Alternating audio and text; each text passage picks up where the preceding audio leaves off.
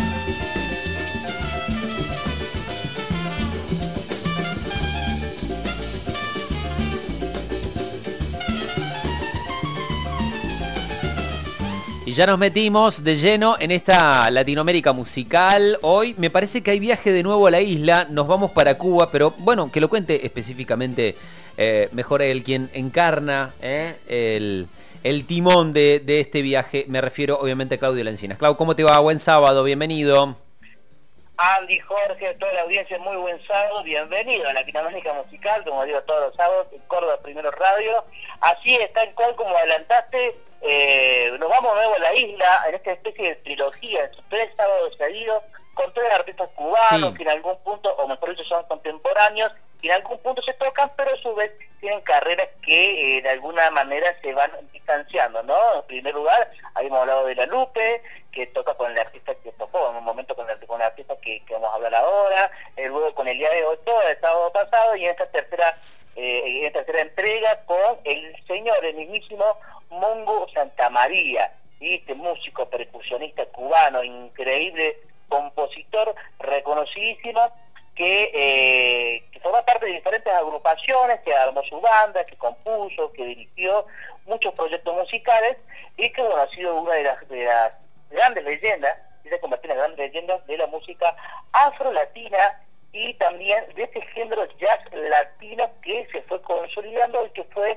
eh, a mediados, bueno, a mediados de los 60, 70, fue armando, fue consolidando y eh, le dio le dio forma, por decirlo de alguna manera, a este nuevo género, ¿no? Ahí va, ahí va, ahí va. Eh, y lo que estamos escuchando, arrancamos la columna, ¿sí? Con eh, el Afro Blue, ¿sí? Que es un, una de las canciones, de más, una de las composiciones más importantes de el disco Mongo de 1959, ¿sí? Pues ustedes van a escuchar mucha mucha percusión, es, todo ese se, especializó en, las congas, pero era un percusionista en general y director de orquesta. Eh, su abuelo, te cuento por qué decía Mongo, su abuelo nació en África, siempre dijo Mongo, pero mucho tiempo después entendió cuál era el significado, después de muchos años. Jefe de la tribu, en, en senegalés significaba. ¿sí? Eh, Momo Santa María tocó en la, en década de 40 con muchos conjuntos, ¿no? En Cuba, en, de Poco, de Cuban Boys, en la Sonora Matancera, con Toledo Valdés, y, pero no dejaba de ser en alguna medida como un, con muchos otros músicos de la época en, en la isla, eh, como un trabajo secundario, ¿no? Dedicada a ser cartero, eh, para ganarse el pan de cada día, como quien dice, pero luego después de haber tocado en diferentes clubes lujosos como La Habana, como Tropicana, mm. a partir del 48 viaja a México con un grupo de baile y conoce al grandísimo Damaso Pérez Prado, porque viaja a, luego a New York, como sabemos muchas otras de las de las historias que se van conformando a lo largo de, de, este, de este historial que marcamos de la música de la salsa.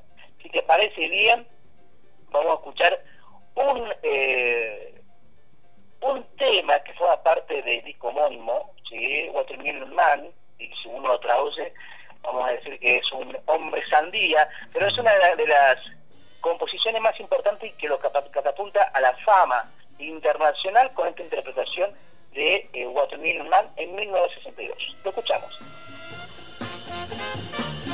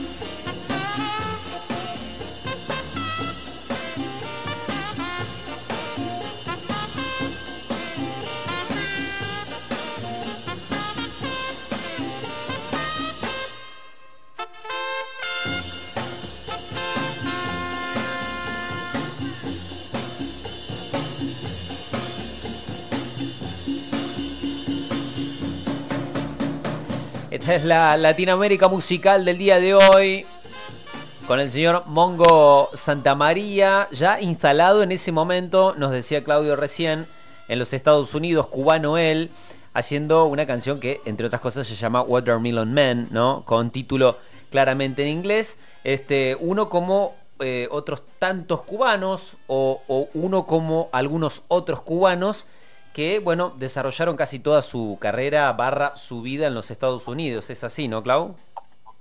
Así es, sí, tal cual. Como te decía, a finales de, la década del 40, él se en New York junto a su primo Armando Peraza, empiezan a llamar, bueno, se por música, por un percusionista, los diamantes negros cubanos, imagínate, que empiezan a, traer todo este impronta de la música afro-latina, afro-cubana, con descendiente también de, como lo habíamos dicho, de, africanos, senegalés, imagínate que eso ya viene trayendo en su sangre la percusión eh, afro-cubana, como te digo, para que luego vaya a introducirse de a poco la música que se va gestando en New York a mediados de los 50, eh, a mediados de los 70 sobre todo, que ahí es donde hace esta canción que estábamos escuchando, eh, y empieza a introducirse en la música del jazz, el, jazz latino, ¿eh? el Latin jazz, que muchas veces tocamos en ese momento, y que también le da forma a esa a, ese género eh, artístico comercial que es la salsa, que muchas veces lo, lo explicamos.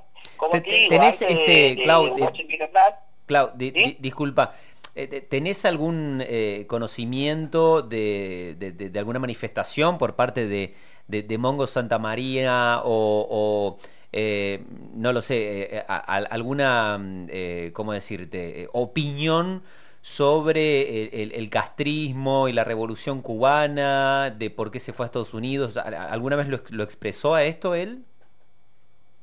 Él no tengo eh, fresco lo que sería un testimonio, mm. como muchas veces ha pasado, eh, en el caso de Celia, eh, bueno, que, lo han retratado en diferentes ocasiones, o la Lupe en su momento, pero sí, eh, de alguna manera, tuvo que ser exiliado, tuvo que salir y decir, bueno, busco el laburo en otro lugar, como es en México, sí, ahí donde con la Lupe empiezan a laburar juntos, después se separan, pero por, muy poco tiempo. Entonces, no expresamente, como muchos otros artistas, esta cuestión, eh, este este amor-odio que pueda haber, bueno, luego hablamos muchas veces con, eh, con Silvio Rodríguez, Pablo, eh, pero estrictamente como Santa María, algún testimonio o alguna declaración que sea bien clara sobre, sobre esta cuestión no lo, no lo, tengo ahí a mano. De, cualquier modo, si desarrolló toda su vida en los Estados Unidos y casi nunca volvió a Cuba, bueno, también es, es una forma, ¿no? De, de, opinar. hay, una lectura ahí que hacer. Sí, te puedo decir que sí ha vuelto a Cuba a, grabar, sí, pero no, la residencia sigue en, en New York. Y en New York siguió laborando ahí, pasó por la Fania también, yo que pasó por la Fania eh, en la década en la década de esplendor, ¿no? Estamos hablando eh, antes por Tito Puente en la década de 50, sacó dos discos con él, eh, y luego por la Fania estar en mediados de los 70, para que en los 80 finalmente estuviera trabajando en 1980 en el festival eh, Metrops de, con Dizzy Gillespie, de, de quien viajaría, como te digo, como te he dicho, a La Habana a Cuba a grabar un disco, te parece bien, a este disco, eh, este Watermelon Man, de 1962, se desprende otra interpretación muy conocida y una de las más, más representativas de la carrera de Mongo, ¿sí? Don't Bother Me No More. ¿Parece que lo escuchamos?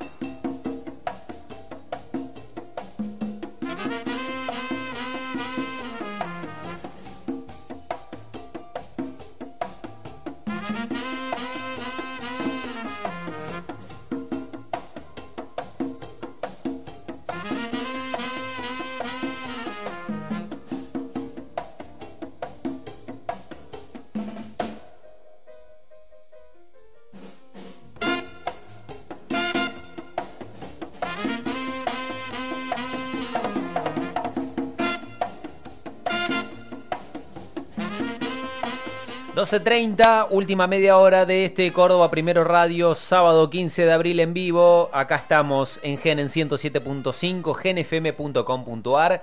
También te puedes descargar la aplicación para escucharnos en dispositivos móviles y en esta Latinoamérica musical, ¿eh? escuchando al gran Mongo Santa María, eh, acercándonos ya a la, a la una de la tarde.